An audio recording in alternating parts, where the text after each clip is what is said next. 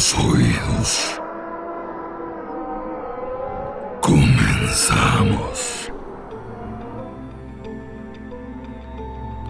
Muy buenas noches. Bienvenidos a este nuevo capítulo del podcast Terror Online, donde estaremos hablando de temas interesantes relacionados con lo paranormal, lo oculto y todo aquello que por las noches no nos deja dormir. Antes de empezar, quiero avisarles que por fin ya hay página de Patreon.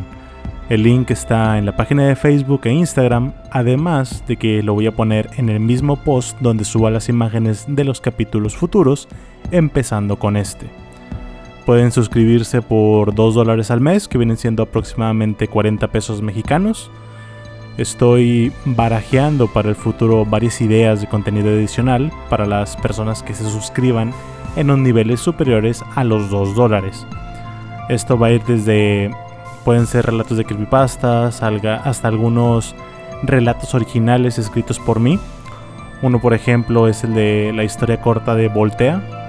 Ese la pueden escuchar en este podcast, desde lo primerito que subí. Además, también está la posibilidad de meter niveles en Patreon con beneficios como videollamadas con ustedes, que les envíe los scripts que hago semana con semana sobre el tema, o incluso el que les llegue hasta la comodidad de sus casas mercancía con diseños originales sobre el podcast Terror Online. Como les digo, todo esto dependerá del apoyo de ustedes, del apoyo que ustedes me brinden, para facilitarles el darles más. Por último, quiero mencionar, como cada semana, a unas cuantas personas que me han mostrado su apoyo en los días recientes. Está Jimena Sánchez, Nina Aguirre, Isael Sánchez y Juan Ramos y a todas las personas que con semana con semana comparten en Facebook e Instagram el podcast. Neta, se los agradezco. Ahora sí. La semana pasada abordamos la historia de Stephen Gregory Steiner, que fue secuestrado a la edad de 7 años por Kenneth Eugene Parnell. Parnell se dedicó durante varios años a engañar al pequeño Stevie con que su familia lo había abandonado, de que nadie lo quería y que ahora él era su padre. Además, Parnell llevó a cabo numerosos abusos sexuales contra el pequeño Stevie. Parnell también cambió la identidad de Steven y comenzó a llamarlo Dennis, y con el paso de los años el pequeño de 7 comenzó a olvidar su propio nombre y a encontrar una forma de soportar esta nueva vida falsa. Como les había dicho la semana pasada, durante ese año Dennis comenzó a fumar marihuana. De hecho, se la pasaba fumando en lugar de asistir a clases. Ocultaba la hierba en casa en contenedores de películas de 35 milímetros y Parnell nunca se dio cuenta de esto. Eso sí, Dennis estaba siempre asustado de que lo fuera a descubrir porque Parnell le había dicho de que si alguna vez lo atrapaba drogándose, con lo que fuera, le iba a dar una buena paliza. Así de estricto era Parnell con las drogas, hasta que se dio cuenta de que podía hacer muy buen dinero si las vendía. Con Dennis en su nueva escuela, esto significaba nuevos compañeros de clase y por lo tanto nuevas posibles víctimas para Parnell. Con regularidad, este tipo invitaba a los compañeros de clases de Dennis sin avisarle. En una ocasión invitó a Kenny Matías a su casa. Parnell sabía que aún después de mudarse, el niño a quien anteriormente había intentado abusar estaba en la misma escuela que su hijo. Ambos habían cambiado y para la mala suerte de Kenny habían coincidido. Por petición de Parnell, Dennis invitó a Kenny a pasar el fin de semana. Dennis le dijo que él y su padre lo recogerían después de clases, y entonces cuando Dennis llegó de la escuela, Parnell ya había arreglado que él pasaría el fin de semana con otro amigo. Le dijo que llamaría a Kenny para cancelar, pero Parnell no llamó. Al contrario, fue a la casa de Kenny, lo recogió y no le dijo que su anfitrión no estaría en casa por todo el fin de semana. Cuando llegaron, Kenny vio que su amigo no estaba por ningún lado, y fue ahí cuando Parnell dijo que Dennis se quedaría en casa de otro amigo. Entonces Kenny preguntó, ¿y qué hago aquí? Parnell no contestó, los dos se fueron a sentar, platicaron por un rato hasta que Kenny dijo sentirse cansado.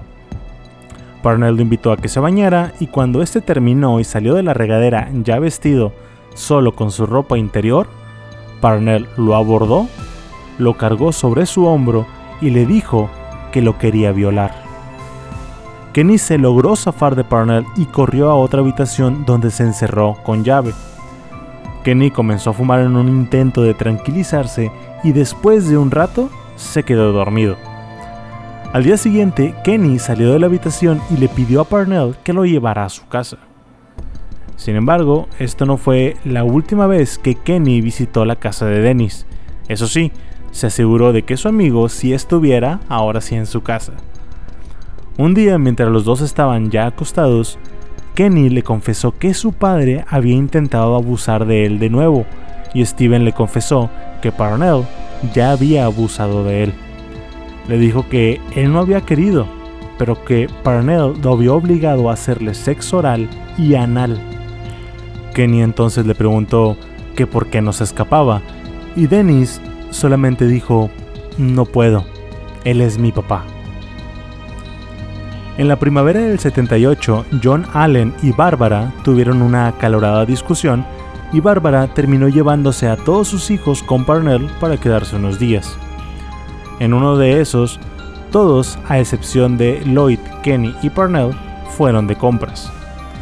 Al quedarse solo con los chicos, este aprovechó la situación e hizo que Kenny se quitara la camisa, luego comenzó a acariciarle los hombros y haciéndose súper pendejo, terminó tocando las partes privadas del niño.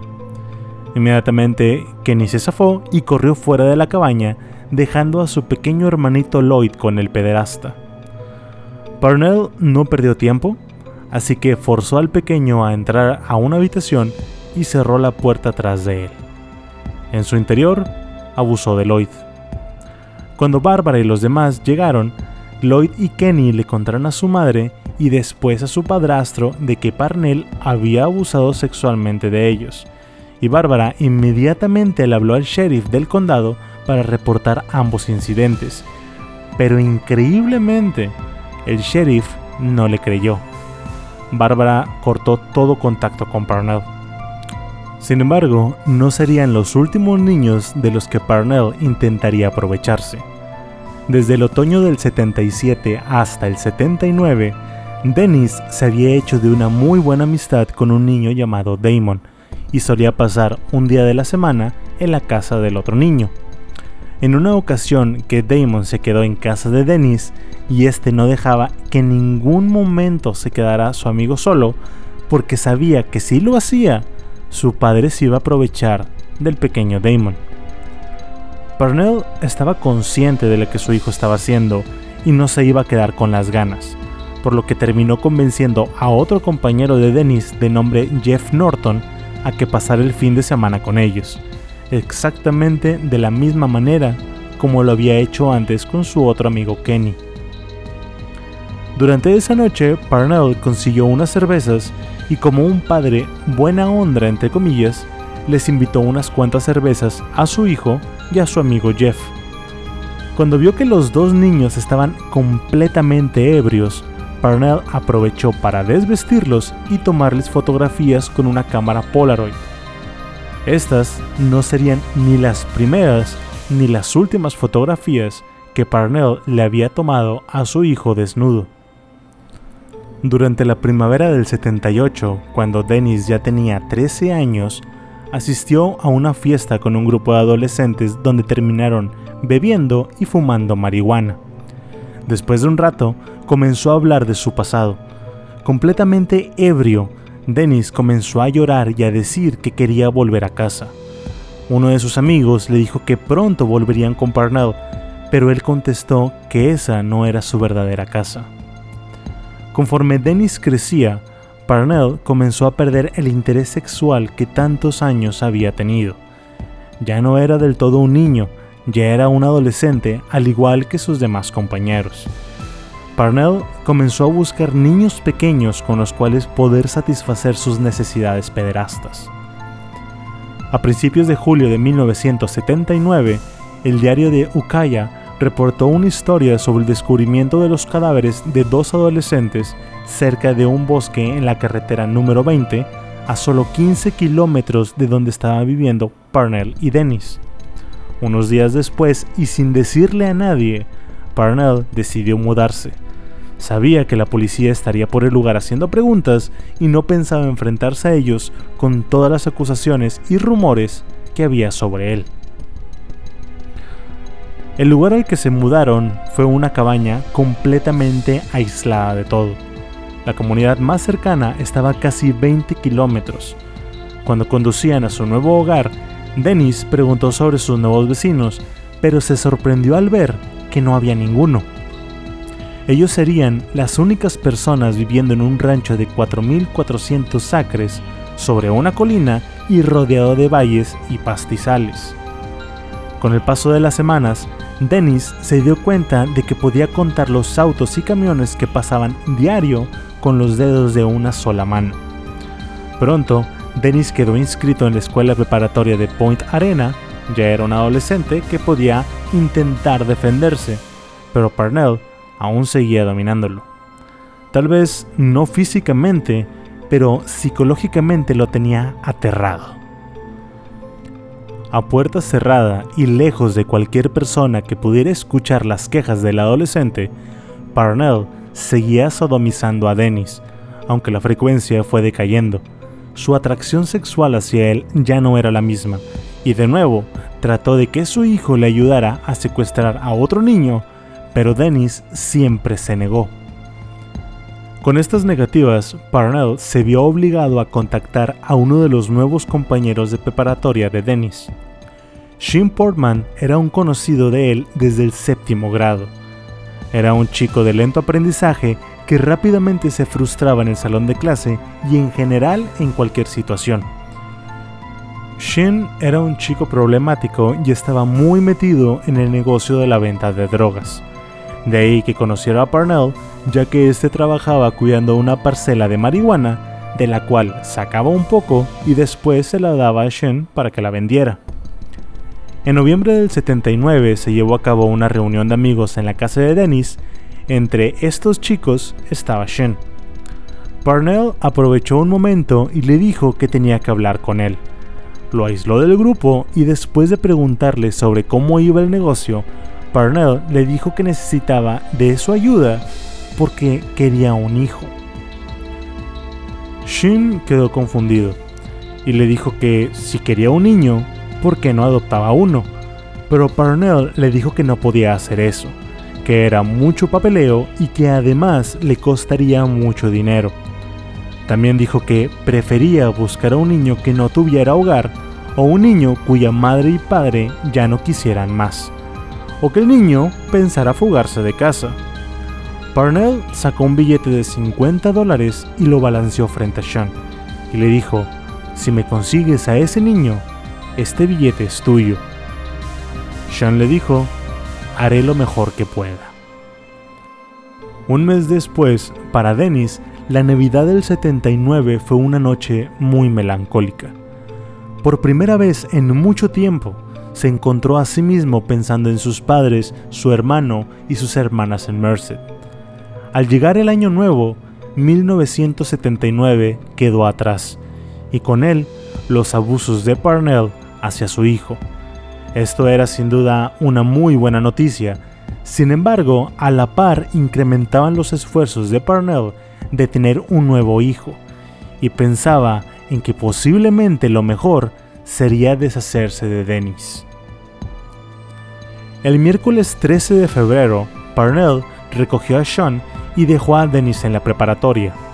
Le dijo que tenía que hablar con él porque a la mañana siguiente irían a Ukiah por una caja de artículos variados que había comprado en una venta de garage y quería que Sean le ayudara a cargarla. Pero Dennis sabía lo que estaba pasando. Parnell anteriormente lo había llevado a él y a Sean a Ukiah en varias ocasiones a inicios de ese mes y había estado siguiendo en particular a un niño de apenas 5 años. Su nombre era Timmy White. Alrededor de las 8.30 de la mañana del día siguiente, un 14 de febrero, Parnell y Sean fueron a buscar y a espiar a Jimmy White de entre todos los niños que caminaban hacia la escuela. Parnell fue a comprar a una farmacia un pequeño frasco de pastillas para dormir y se las dio a Sean. Para entonces ya habían pasado las 11 de la mañana y condujeron de vuelta a los alrededores de la escuela primaria de Timmy. Vieron a los niños que iban saliendo a las 11 caminar rumbo a su casa, pero no fue sino hasta las 11.30 que encontraron a su víctima. Viendo a su presa con cuidado, Parnell no dejaba de recordarle ansiosamente el plan a Sean. Salir, fingir que estaba revisando un neumático del auto, pedirle a Timmy por ayuda y cuando se acercara, tomarlo y meterlo al asiento trasero mientras que Parnell aceleraba. Sean hizo casi todo lo que se le pidió. Cuando Timmy pasó junto a él, Sean le pidió ayuda, pero Timmy le dijo que no y continuó su camino. Sean volvió al auto y le dijo a Parnell que el niño no se había querido acercar. El pederasta furioso le gritó que fuera por él y Sean inmediatamente salió del auto asustado a perseguir a Timmy. Timmy intentó correr, pero sus pequeñas piernas no eran rival para las piernas del adolescente que lo secuestró. Sean jalaba a Timmy, pero este se había tratado de aferrar a una cerca junto al camino. Sean quitó los pequeños dedos de Timmy y lo llevó corriendo al auto. Lo lanzó al asiento trasero y Parnell aceleró sin esperar a que él pudiera cerrar la puerta. Timmy gritaba y pataleaba en el interior del auto hasta que Sean le dio un par de pastillas para dormir y lo cubrió con una chaqueta para callar sus gritos. Timmy logró sacar su cabeza y les preguntó que qué estaba pasando, por qué se lo estaban llevando. Parnell le dijo que su madre estaba enferma y en ese mismo instante Sean le dijo que lo iban a llevar al dentista. Timmy, confundido con las respuestas de ambos, dejó de hacer preguntas. Estaba asustado y después se quedó dormido. Cuando llegaron a la cabaña, Parnell llevó a Timmy adentro y mientras que Sean tomaba un par de botellas de Jack Daniels que Parnell le había dado como pago parcial, el pederasta desvistió al pequeño Timmy y metió sus ropas en una bolsa de basura que después escondió en el closet. Luego le dio a su nuevo hijo, entre comillas, un pantalón de pijama azul y una playera café que había comprado en un mercado ambulante. Timmy seguía dormido por la pastilla, así que, tan pronto Sean se fue de la cabaña, Parnell se acostó junto a Timmy, lo abrazó y se quedó dormido con él. Cerca de las 3 de la tarde, Parnell se despertó y subió a Timmy, que aún estaba dormido, al auto. Condujo hasta la preparatoria para ir a recoger a Dennis.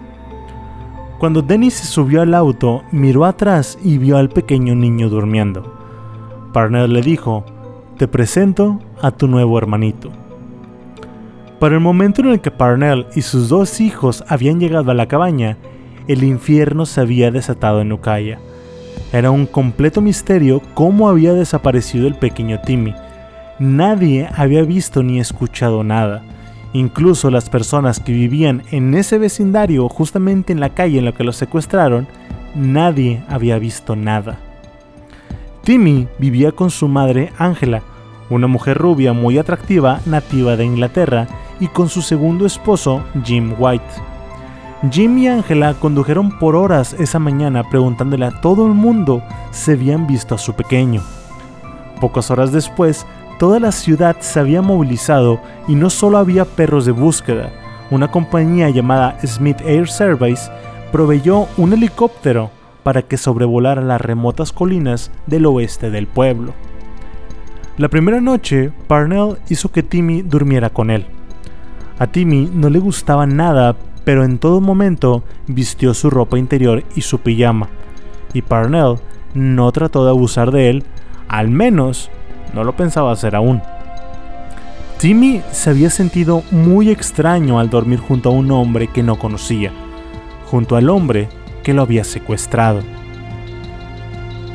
Como no podía cuidar siempre al pequeño Timmy, sobre todo cuando iba a trabajar, Dennis se quedó a cargo del niño y siguiendo las instrucciones de su padre, le daba una pastilla para dormir cuando éste tenía que irse a la preparatoria. Sin embargo, Dennis tenía miedo de que Parnell volviera a casa mientras que él estaba en la escuela, así que comenzó a faltar a clases sin que Parnell lo supiera. Como había sido con Dennis años antes, Parnell decidió que la forma más fácil de alterar la apariencia de Timmy era pintar su cabello de un color distinto, del rubio platinado a un café oscuro. Así, 11 días después del secuestro, Parnell se detuvo en una tienda de Ukiah camino a casa y compró un sobre de pintura para el cabello. Cuando llegó a casa, Timmy estaba dormido. Lo despertó y le pintó el cabello mientras que le decía que era para que nadie lo pudiera reconocer y que si no lo reconocía nadie, nunca podría regresar a su casa. Cuando Parnell no estaba, Timmy se la pasaba jugando con los mismos juguetes con los que Dennis había estado jugando cuando lo secuestraron. Pero, cuando Dennis estaba en casa, el par se la pasaba alimentando y jugando con las gallinas y conejos que tenían en el corral. Y además jugaban a las escondidas. Los dos niños se comenzaron a conocer y fue ahí cuando Dennis le dijo a Timmy sobre su propia vida le dijo que él tenía más o menos su edad cuando Parnell se lo llevó. Timmy estaba asustado y le dijo que no se imaginaba a sí mismo tan grande como estaba Dennis y aún viviendo con Parnell. Dennis sabía que tarde o temprano Parnell trataría de abusar sexualmente de Timmy, por lo que el adolescente comenzó a guardar desde ese día un cuchillo en el costado interior de su bota. Dennis no lo sabía, pero Parnell estaba tratando de pensar en una forma de asesinarlo y de deshacerse del cadáver. Hasta el momento había planeado enterrar su cadáver en una tumba que ya había acabado en las cercanías de un río. Después de eso, planeaba mudarse con Timmy a una cabaña en Arkansas, pero durante las últimas dos semanas de febrero de 1980 había estado lloviendo lo que hacía imposible el acceso al río, y esto había atrasado su plan. El primero de marzo fue el primer día desde el secuestro de Timmy que se pudo ver el sol en todo su esplendor. Ese día, con Parnell a punto de irse a trabajar, Dennis tenía un plan medio elaborado. Parnell normalmente dormía desde el mediodía hasta las 9 de la noche, había comenzado a trabajar en turno nocturno, pero ese día se había dormido desde el almuerzo y se despertó poco antes del atardecer. Y la razón era porque ese día iba a empezar su nuevo trabajo en el Hotel Palace en Ukiah. Y como el hombre puntual que era, había decidido llegar horas antes para conocer las tareas que estaría llevando a cabo. Después de que Parnell se fue en su auto, Dennis se quedó mirando por la ventana por varios minutos para asegurarse de que su padre no volviera. De pronto se volteó y fue a la cocina. Hizo unos cuantos sándwiches junto con un plátano y dos vasos de leche. Después llamó a Timmy a la mesa del comedor y cenaron en silencio. Timmy no sabía que su hermano mayor, entre comillas, le había preparado la última cena lejos de sus padres verdaderos.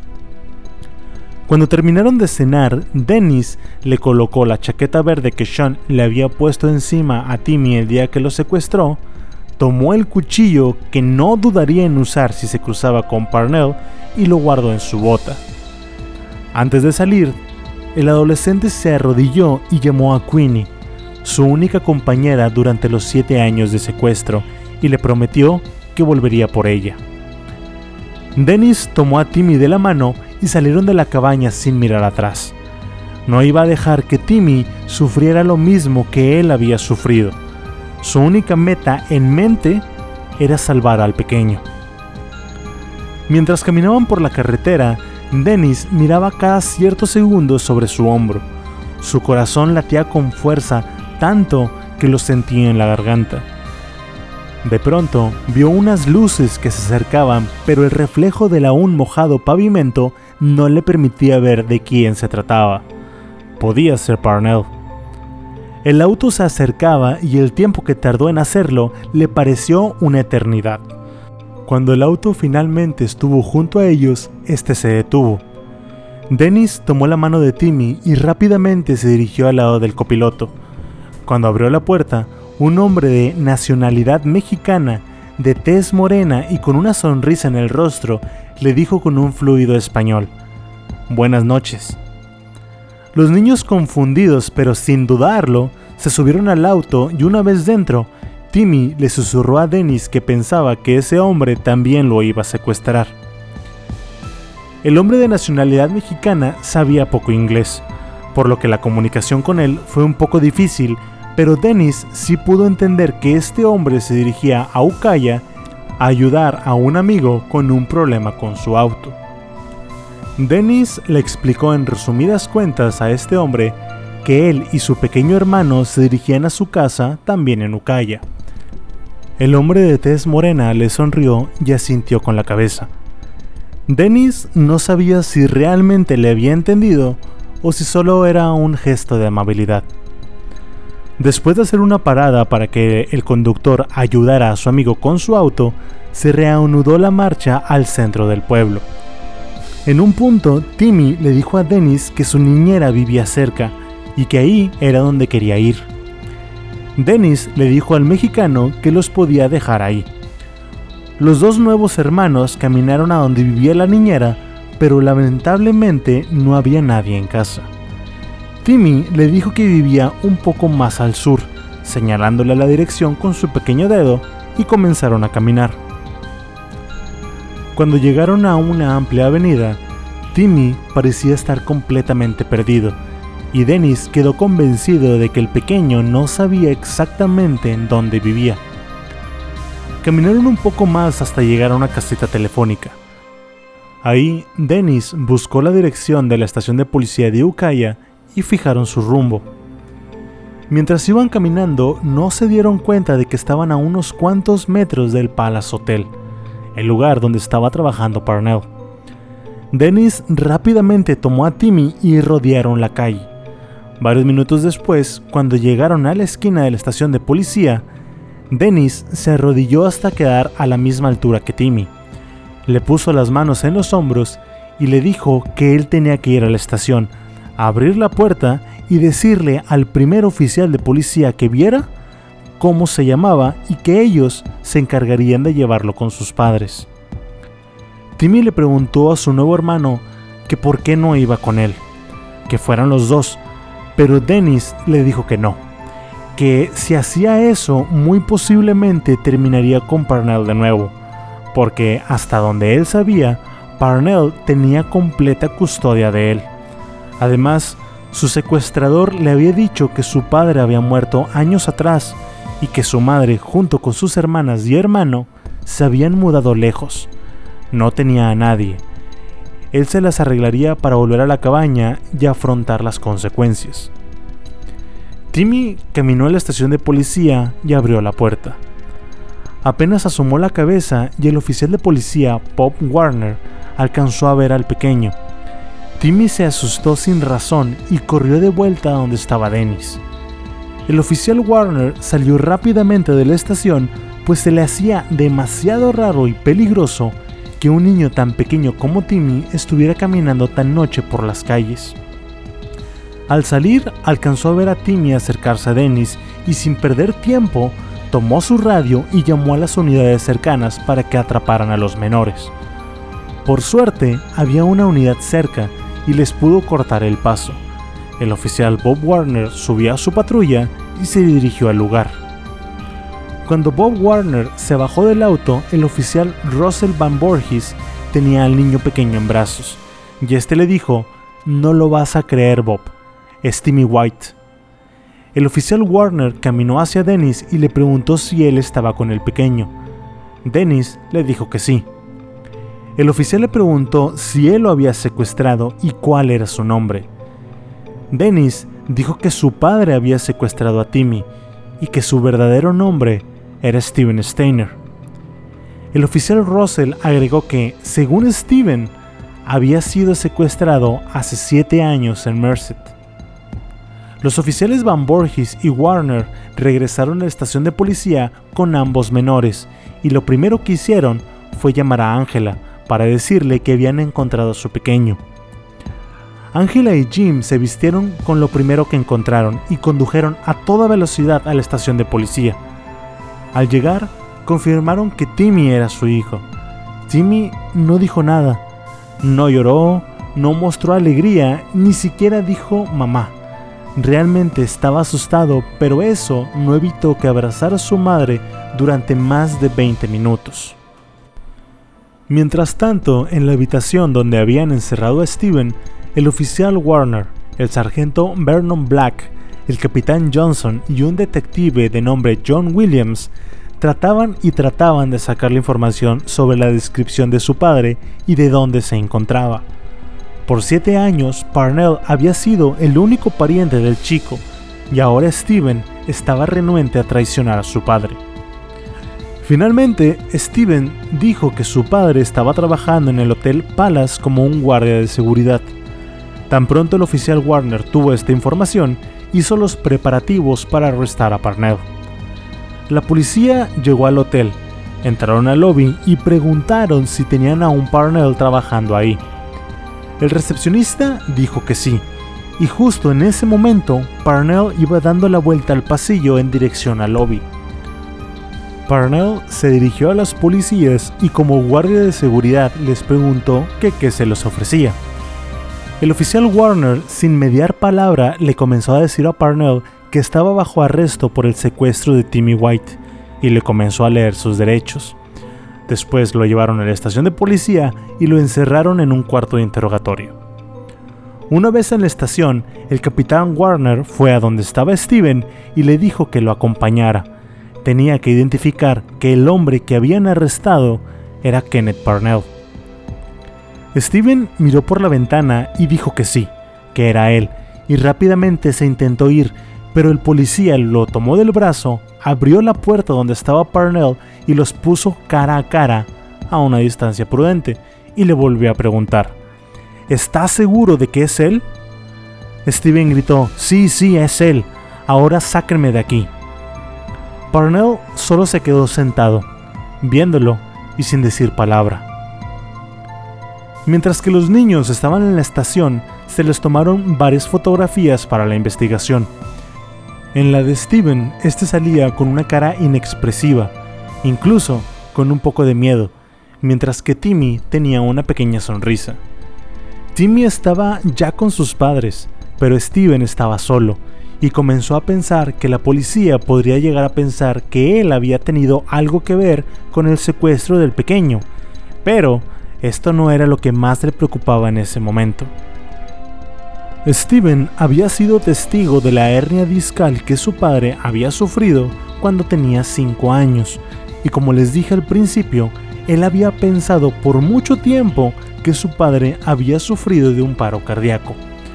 Ahora que Parnell estaba detenido, Steven pensaba en qué sería de él sin ninguno de sus dos padres. La policía de Ukiah telefonó a la estación de Merced y confirmaron la historia de Steven Steiner.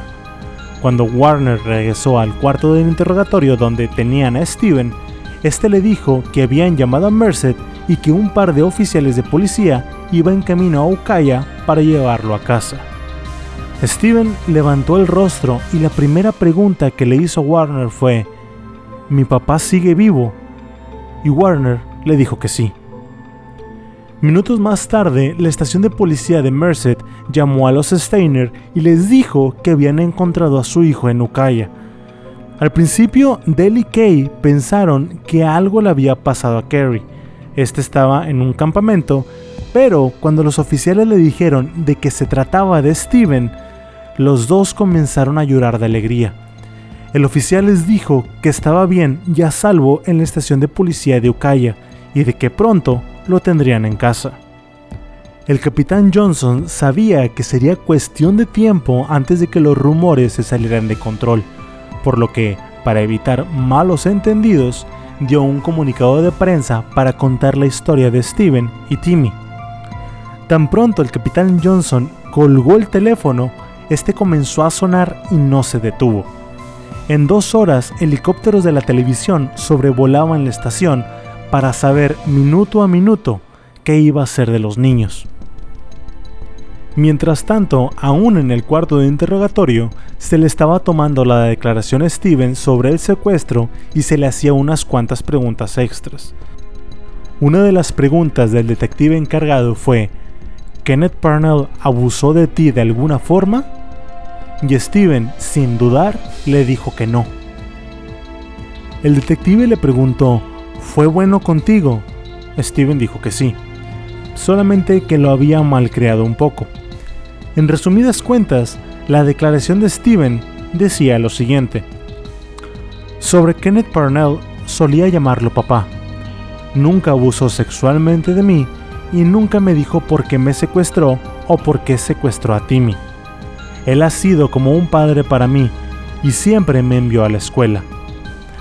Esta declaración fue la verdad solo por un corto tiempo, porque semanas más adelante los abusos sexuales de Parnell hacia Steven salieron a la luz. Al día siguiente, Steven fue escoltado a la cabaña donde había permanecido secuestrado un tiempo. La caravana de policía iba detrás de él junto con las camionetas y helicóptero de las televisoras que ahora sí querían contar su historia. Steven entró a la cabaña, recogió a Queenie y los detectives inspeccionaron el lugar. De ahí se dirigieron a la conferencia de prensa. La conferencia de prensa estaba siendo cubierta por reporteros que representaban a medios de comunicación de lugares tan lejanos como Londres y Tokio. Steven estaba sentado con Queenie temblando en sus brazos. Aún con las mismas ropas ya sucias con las que había escapado de la cabaña, Steven habló con una voz tímida hacia los reporteros. Me llegué a llevar bien con Timmy, comenzó diciendo Steven. Sabía que lo que Parnell hacía estaba mal. Yo solo le di a Timmy una vida por delante con sus padres. Tan pronto terminó la conferencia de prensa, Steven subió a un auto de la policía de Merced y el viaje a casa comenzó. Durante el camino, Steven trataba de recordar cómo se veían sus padres y sus hermanos.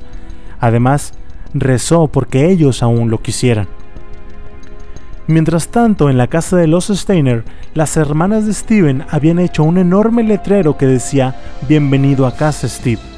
Un policía en casa de los Steiner, junto con el detective del caso, comunicaban minuto a minuto su posición.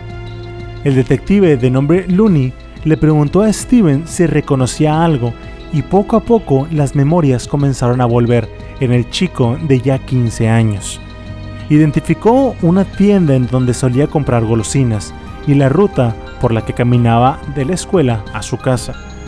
Cuando pasaron por la estación Red Bull, Steven le dijo al detective que justo ahí había sido el lugar donde lo habían secuestrado.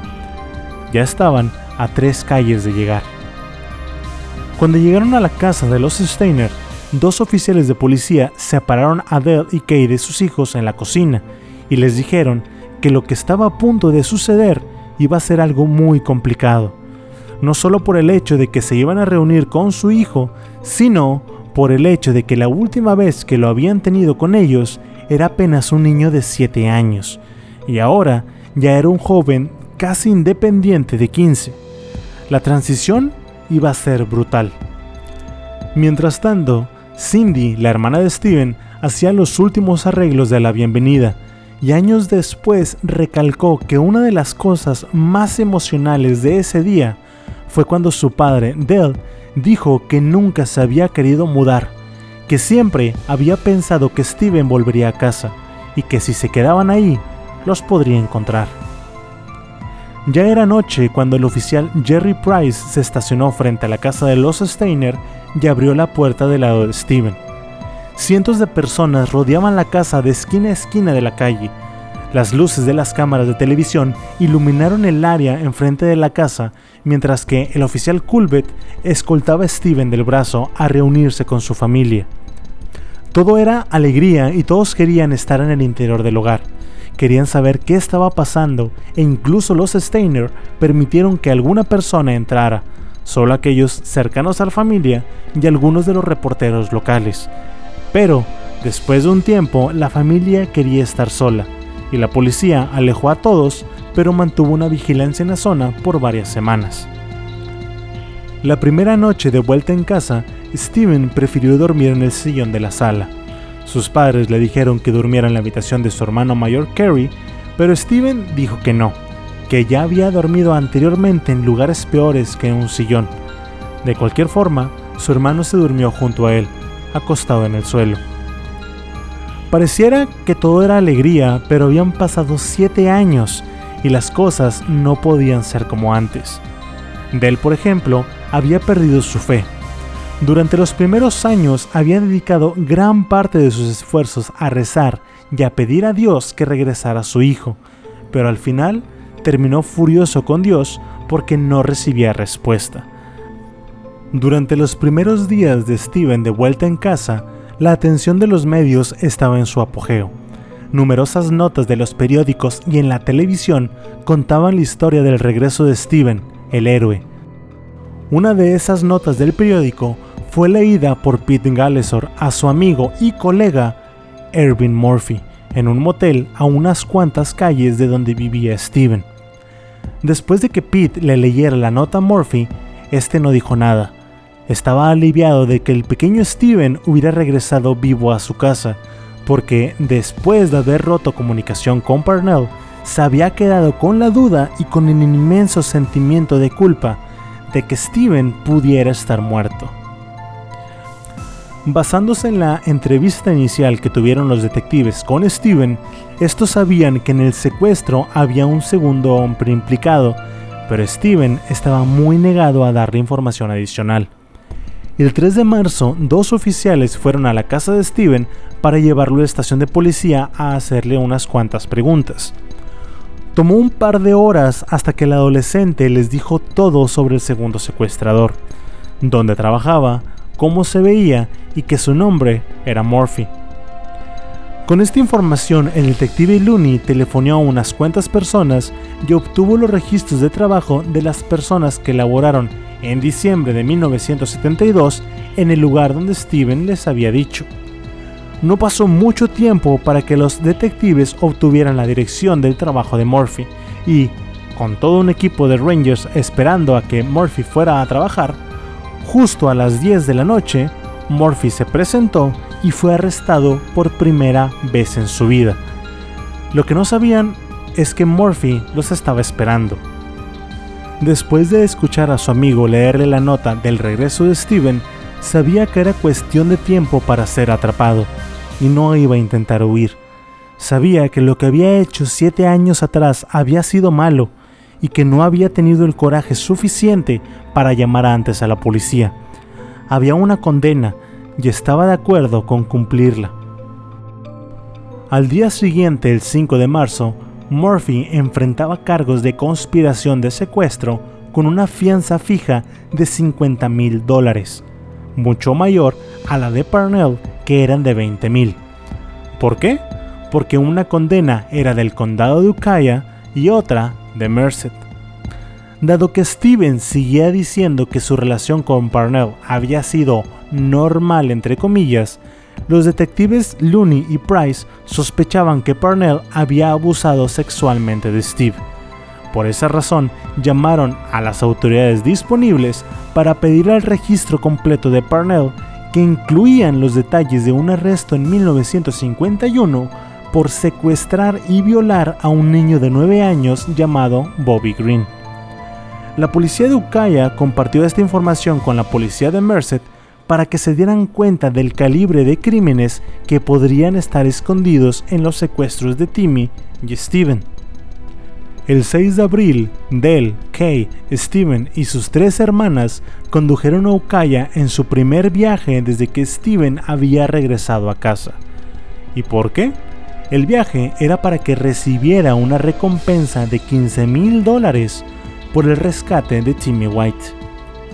Un mes después de que Steven regresara a casa, este se inscribió como estudiante de primer año en la preparatoria de Merced. Pero Steven ni ninguno de su familia previó que habría problemas. Los compañeros de escuela de Steven comenzaron a llamarlo gay, marica y toda clase de insultos hacia su sexualidad. Además, la gente seguía haciendo la misma pregunta desde que Steven había vuelto a casa. ¿Por qué nunca huiste de Parnell? Varios psiquiatras contestan esta pregunta diciendo que los chicos tan jóvenes como lo era Steiner al momento de su secuestro normalmente resienten la autoridad de los padres como un odio cuando en verdad no es así. Entonces, cuando se presenta una persona adulta que es inmadura, si sabe cómo persuadir a un menor, puede hacerse pasar por un amigo, como alguien que lo entiende, y es ahí cuando el menor se siente identificado e incluso hasta protegido. Después de que pasan tantos años, el chico ya está demasiado dañado y con una autoestima tan baja como para tener la resolución de escapar. Pero eso solo aplica a sí mismo. Es por eso que cuando aparece Timmy White, Steven cree que es más sencillo salvar al pequeño que a él mismo. Otro punto importante a considerar es que Steven comenzó a tener muchas novias. Tenía problemas para ser amigos de su mismo sexo y la razón de esto es que no quería que lo vieran junto a otros chicos por el temor a los comentarios de los demás. Steven pensaba en que, estando con chicas, así podría refutar las ideas de todos sobre que era gay y que al hacerlo también podría opacar los 7 años de abuso sexual por parte de Parnell. Este tema, los extensos abusos sexuales que sufrió, nunca fueron tema de discusión en la familia Steiner. Nadie quería hablar de eso. Ahora, el departamento de policía de Merced estaba llevando a cabo la investigación del secuestro de Steven, pero esta investigación fue obstaculizada por varias cosas. Una eran los siete años que habían pasado, siete años de evidencias, pruebas y cosas que investigar. La segunda eran los cientos de kilómetros que distanciaban Ukiah de Merced, lo que significaba que había mucho terreno que cubrir. Y tercero, la actitud nada profesional del fiscal Richard Dick Finn. Finn se había estado encargando de la investigación del secuestro de Timmy White y en todo ese tiempo había tenido casi nula cooperación con los agentes de la ley de Merced. Parecía demasiado raro para los detectives que Finn no siguiera las pistas que estos le habían dado sobre los posibles abusos sexuales cometidos por Parnell hacia Steve y a sus compañeros de clase. El 6 de marzo, los detectives Looney y Price volvieron al condado de Mendocino para buscar evidencia en contra de Parnell. Esta vez solo eran ellos dos a diferencia de toda la manada de gente que había ido a esa cabaña cuando Steven recogió a Queenie. Los detectives pasaron cinco horas buscando en todo el rancho por evidencias. Desafortunadamente, la escena del crimen ya había sido hasta limpiada. Dos reporteros habían hecho tremendos descubrimientos. El primero había sido un reportero de San Francisco Chronicle que había encontrado fotografías de Steven con un amigo suyo completamente desnudos. ¿Se acuerdan? Las fotografías habían sido tomadas por Parnell, este reportero entregó las fotografías a la policía de Ukiah y eventualmente llegaron a la policía de Merced. El problema fue que estos intercambios destruyeron completamente el valor como evidencia de las fotografías, dado que ya no se podía probar que habían sido tomadas por Parnell. El segundo reportero había sido una mujer de nombre Miranda Dunn, que se metió a la cabaña a investigar y se tapó con un frasco de vaselina abierto sobre el escritor de Parnell. La mujer tomó el frasco y se le llevó a la policía para preguntar para qué lo pudo haber usado Parnell. De nuevo, este objeto perdió todo valor como evidencia por ser manipulado por un tercero. Mientras estaban en Comche, el lugar donde estaba la cabaña, los detectives entrevistaron a varias personas que habían conocido a Steven y a su padre Faso Parnell. Lo que descubrieron fue un montón de historias sobre las constantes insinuaciones y abusos sexuales de Parnell hacia varios de los amigos de Steven. Por ley, los investigadores de Merced podían ir a donde fuera que una investigación iniciada en Merced los llevara, Pero, para los crímenes cometidos en otros condados, eso le corresponde a la autoridad de dicho condado, y los detectives de Merced lo único que pudieron hacer fue presentar toda esta información al fiscal del condado, Dick Finn, pero este se pasó todas las acusaciones por los huevos. De acuerdo con el sheriff del condado de Mendocino, el sargento Dalish, a principios de los 80 la ley tenía una extraña actitud ante los crímenes de abuso infantil. El sheriff decía que si un tipo era atrapado acusado de abusar de un niño de 14 años, si lograban culparlo de una ofensa del primer grado y meterlo a la cárcel, entonces tenías mucha suerte. Este sheriff había trabajado en una sección de crímenes sexuales y afirmaba que para que el fiscal del distrito archivara este tipo de casos era muy difícil. La tercera visita de los detectives al condado de Mendocino solo evidenció más víctimas que habían sido acosadas por Parnell. Cada uno de estos chicos tenían cabello oscuro y con un rango de edades de 9 a 14 años. El detective Looney archivó todos estos casos y presentó la información a Dick Finn, pero ninguno de los hombres de ley del condado de Mendocino supo qué hizo Dick Finn con esa información. Dos días después de que los detectives volvieran de Mendocino, fueron a visitar a Steven, pero este seguía negando que Parnell hubiera abusado de él. Los detectives Looney y Price sabían que esto no era cierto ya habían visto las fotografías y después de mucha persistencia, finalmente Steven confesó todo. Steven admitió que Parnell había abusado de él no una, sino cientos de veces en el transcurso de los siete años que vivió con su captor. Dell estaba en la sala al momento que Steven confesó todo, y al escuchar a su hijo no dijo nada. Simplemente se levantó y salió de la habitación. Ahora, se preguntarán, ¿y por qué razón todos ignoraban el hecho de que Parnell abusó de Steven por tanto tiempo?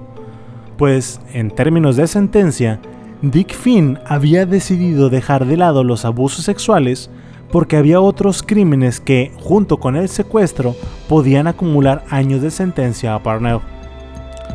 Los crímenes de abuso sexual dentro del condado de Mendocino es decir, durante tres de los siete años que estuvo secuestrado, todo esto sumaba 87 abusos, solo para Steven.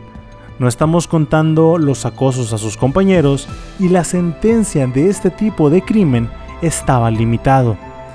Por ejemplo, si un crimen sexual, o sea, un abuso, es pagado con un año de prisión, el que hubiera 87 casos no significaba que iba a cumplir una condena de 87 años, sino del límite de la sentencia que puede ser impuesto por este crimen que digamos puede ser solo 5 años.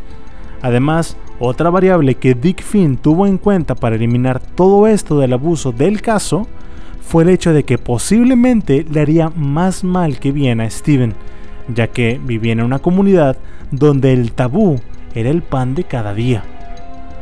Finalmente, el 8 de junio de 1981, un año después de que Steven regresara a casa, el juicio de Parnell por el secuestro de Timmy se llevó a cabo. Pasaron al estrado diversos testigos y todos confirmaban la historia que ya sabemos. Cuando Parnell tuvo la oportunidad de defenderse, dijo que Sean había secuestrado a Timmy y que éste había aparecido en la cabaña de Parnell. Después le dijo que le cuidara al niño unas cuantas horas porque tenía algo que hacer. Parnell le dijo que sí, que no había problema. O sea, que según Parnell, su único delito había sido cuidarle a Timmy White, que él no sabía que el niño había sido secuestrado. Después de que Parnell terminara su testimonio, la defensa llamó a varios testigos que uno a uno fueron destruyendo el testimonio de Parnell, poniéndolo justo en el momento y lugar del secuestro. Dado que Parnell ya tenía historia de haber cometido crímenes y pasado tiempo en la cárcel por eso, la posibilidad de libertad condicional fue negada. Dos meses después de iniciado el juicio, el juez Sabrow sentenció a Parnell con el máximo tiempo de prisión permitido para un crimen en segundo grado, siete años. Para septiembre de 1981, el caso de Parnell por el secuestro de Timmy era historia, y casi todas las personas que acudieron al juicio fueron citadas de nuevo, pero ahora para el juicio de Steven. El primero en ser procesado fue Murphy, pero algo que dijo resume todo lo que sucedió en el juicio para él. Murphy dijo, Lo sé, sé que hice algo malo, y cualquiera que sea mi castigo, me lo merezco. Estoy bien con eso. Debo ser castigado. Más tarde, cuando Steven subió al estrado, el abogado defensor comenzó a hacer preguntas básicas de sí o no sobre la infancia de Steven y poco a poco fueron pasando a preguntas más específicas y con mayor relación al secuestro. De un momento a otro, Steven supo que las preguntas sobre el abuso sexual estaban por venir y el abogado defensor hizo una señal a las cámaras que habían sido permitidas en el juicio. Había hecho un acuerdo que, cuando Steven fuera a hablar sobre todo lo referente a los abusos, las cámaras se apagarían. No necesitaban que más gente morbosa conociera los detalles escabrosos del caso. Además, hacía que Steven estuviera más cómodo y que pudiera decir sin reservas todo lo que había sucedido. Ahora, un punto importante. Antes de que el juicio empezara, el abogado de Steven había sugerido a él y sus padres que acudieran con un especialista por ayuda psicológica. Pero esta sugerencia fue desechada por los padres de Steven y estos dijeron que no era necesaria. Y es que, pendejamente, los padres de Steven pensaban que el acudir con un psicólogo era signo de debilidad. Según Dell, la familia estaría bien. Lamentablemente, el tiempo probaría que estaba muy equivocado. Volviendo al juicio. Después de varios días, Parnell fue el primero en saber que de nuevo lo habían encontrado culpable de secuestro en segundo grado, seguido inmediatamente del veredicto de Murphy, también culpable por el mismo cargo. Parnell, por el secuestro de Steven, fue sentenciado a 84 meses de prisión, es decir, 7 años, y Murphy fue sentenciado por los cargos de secuestro en segundo grado y conspiración de secuestro a 60 meses de prisión más otros 60 por el segundo cargo, haciendo un total de 10 años. ¿Les parece justo? Claro que no. Y no lo digo porque Murphy no mereciera ser castigado por el secuestro, sino lo que no se me hace justo es que él recibiera 10 años de prisión, mientras que Parnell, que lo mantuvo captivo 7 años y abusando de él, solamente tuvo 7. Ahora, déjenme les explico algo. Parnell tuvo, bueno, recibió 7 años por el secuestro de Timmy, y después fue declarado culpable y sentenciado a 7 años también por el secuestro de Steven. Pero eso no significaba que iba a pasar 14 años en prisión. Estas sentencias corrían al mismo tiempo y después de contar los meses de diferencia de cuando inició y terminó otro juicio, todo esto dio una diferencia de 20 meses. O sea, que en resumidas cuentas, Parnell solo pagó por el secuestro de Steven Steiner 20 meses adicionales a los 7 años que tuvo por el secuestro de Timmy White. Obviamente la gente estaba encabronada por las sentencias, pero lamentablemente así era la ley en California en esa época. Para febrero de 1982 y con los juicios terminados, la atención de la prensa de en Steven y su familia comenzó a bajar, pero Steven tenía otros problemas que abordar. Primero, había perdido clases por los interrogatorios. Después estuvo ausente por las apariciones en varios programas de televisión y finalmente por el tiempo que duraron los juicios. Todo esto resultó en que se retrasara en la escuela. Además, Dell aún no sabía cómo tratar a su hijo. Recuerdan que cuando se fue tenía 7 y ahora era todo un adolescente que había sobrevivido los últimos 7 años casi completamente solo. Además, los padres de Steven seguían negando la ayuda psicológica la cual muchos amigos, familia y conocidos les decían que tomaran. Como un niño de 7 años, Steven había sido inseparable de su padre, pero después de su regreso a casa se la pasaban gritándose y molestos la mayor parte del tiempo. El consumo de marihuana de Steven hizo que las cosas se pusieran peor en casa porque Dell no se lo permitía, y es que Steven simplemente no estaba acostumbrado a que le dijeran qué cosas podía y no hacer. Recuerden que durante 7 años Parnell lo había malcriado y le permitía hacer todo lo que quisiera, fumar, tomar, drogarse, salir de tarde, lo que fuera. Todo esto empeoró cuando Steven cumplió 18 años y los 25 mil dólares por la miniserie que se hizo de su caso llamada Solo sé que mi nombre es Steven, más 15 mil dólares por la recompensa por rescatar a Timmy White, le fueron permitidos para gastar. Antes de los 18 no podía tocar ese dinero. Además, había rumores de que Steven estaba malgastando su dinero en drogas, sobre todo porque en ocasiones hacía retiros de mil dólares en un día y al día siguiente ya no tenía ningún centavo. También con ese dinero se compró tres autos porque los primeros dos los había chocado por manejar en estado de ebriedad y habían resultado en pérdida total. Además, los problemas no se limitaron a Steven y su padre, sus hermanos también tuvieron problemas. Después de que se supo sobre los abusos sexuales de Parnell hacia Steven, muchos de los compañeros de la escuela comenzaron a gritarle que era gay y que él había permitido que Parnell abusara de él. Sus hermanos en muchas ocasiones terminaron en peleas con otros estudiantes por defender a su hermano.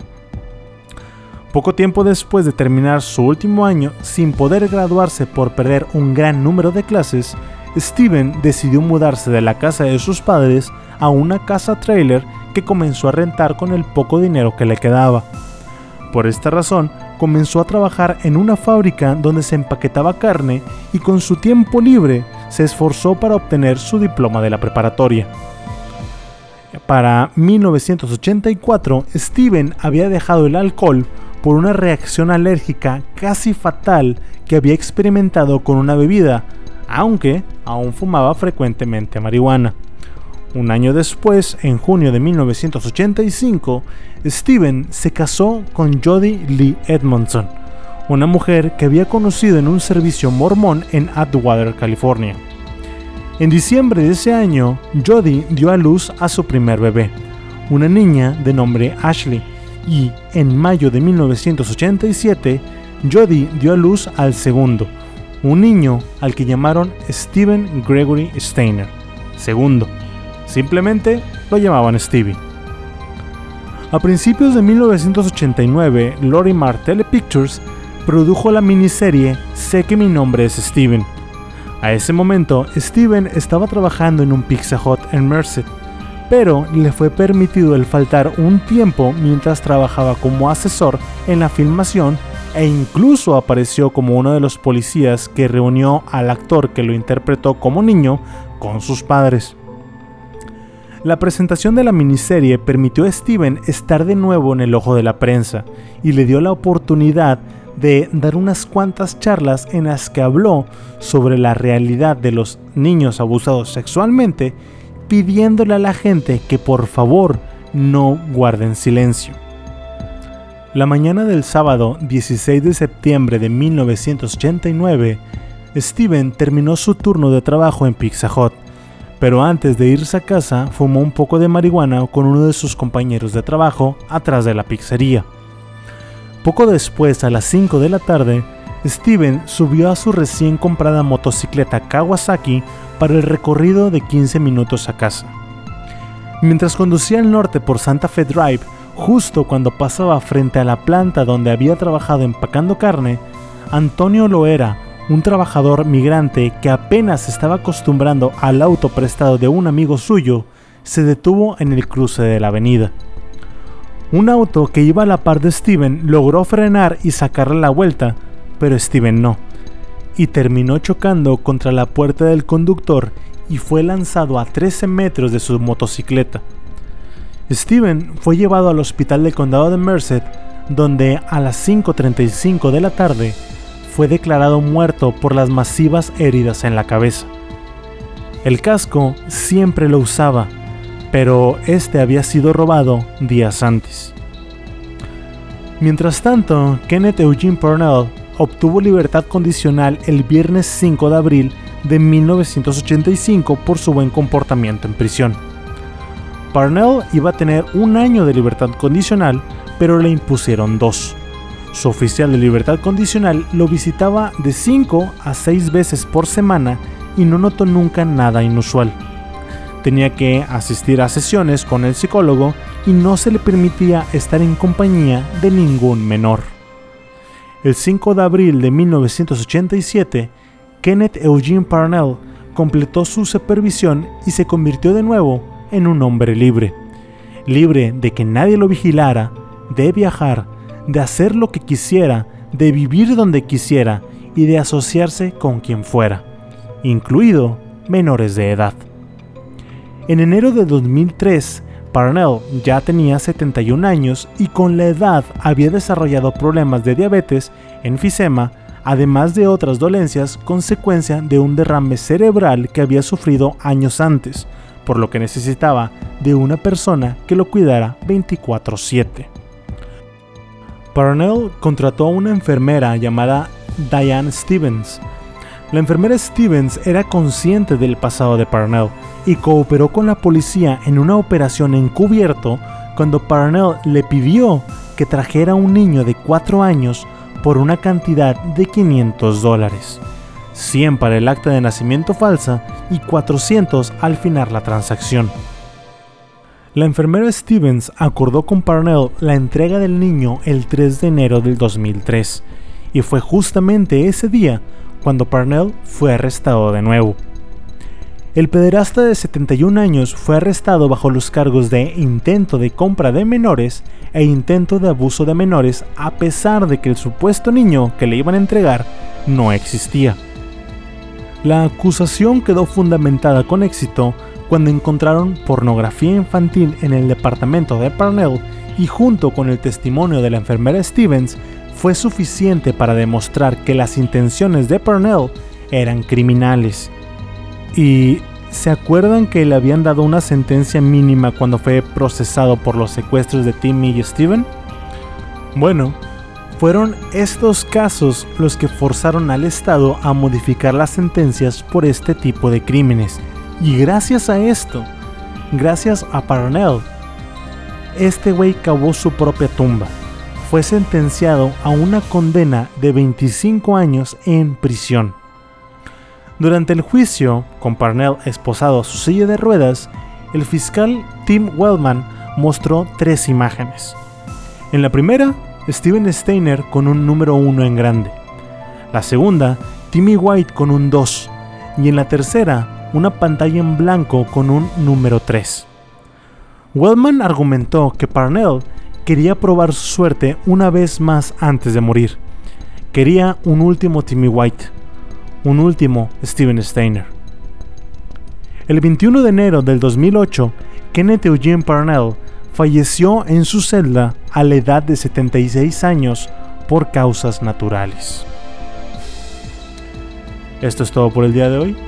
De nuevo, mi nombre es Alex Deschain y los invito a darle follow a este podcast a la página de Facebook e Instagram con el mismo nombre, Terror Online, donde estaré publicando imágenes relacionadas con el podcast del día de hoy. Si ya le dieron like y follow, se los agradezco muchísimo. Recuerden que la página de Patreon ya está arriba, pueden suscribirse y esperen en un futuro muy buenos beneficios. Espero que les haya gustado, que se sientan incómodos en la oscuridad de su habitación y que al dormir, este podcast les provoque pesadillas. Hasta luego.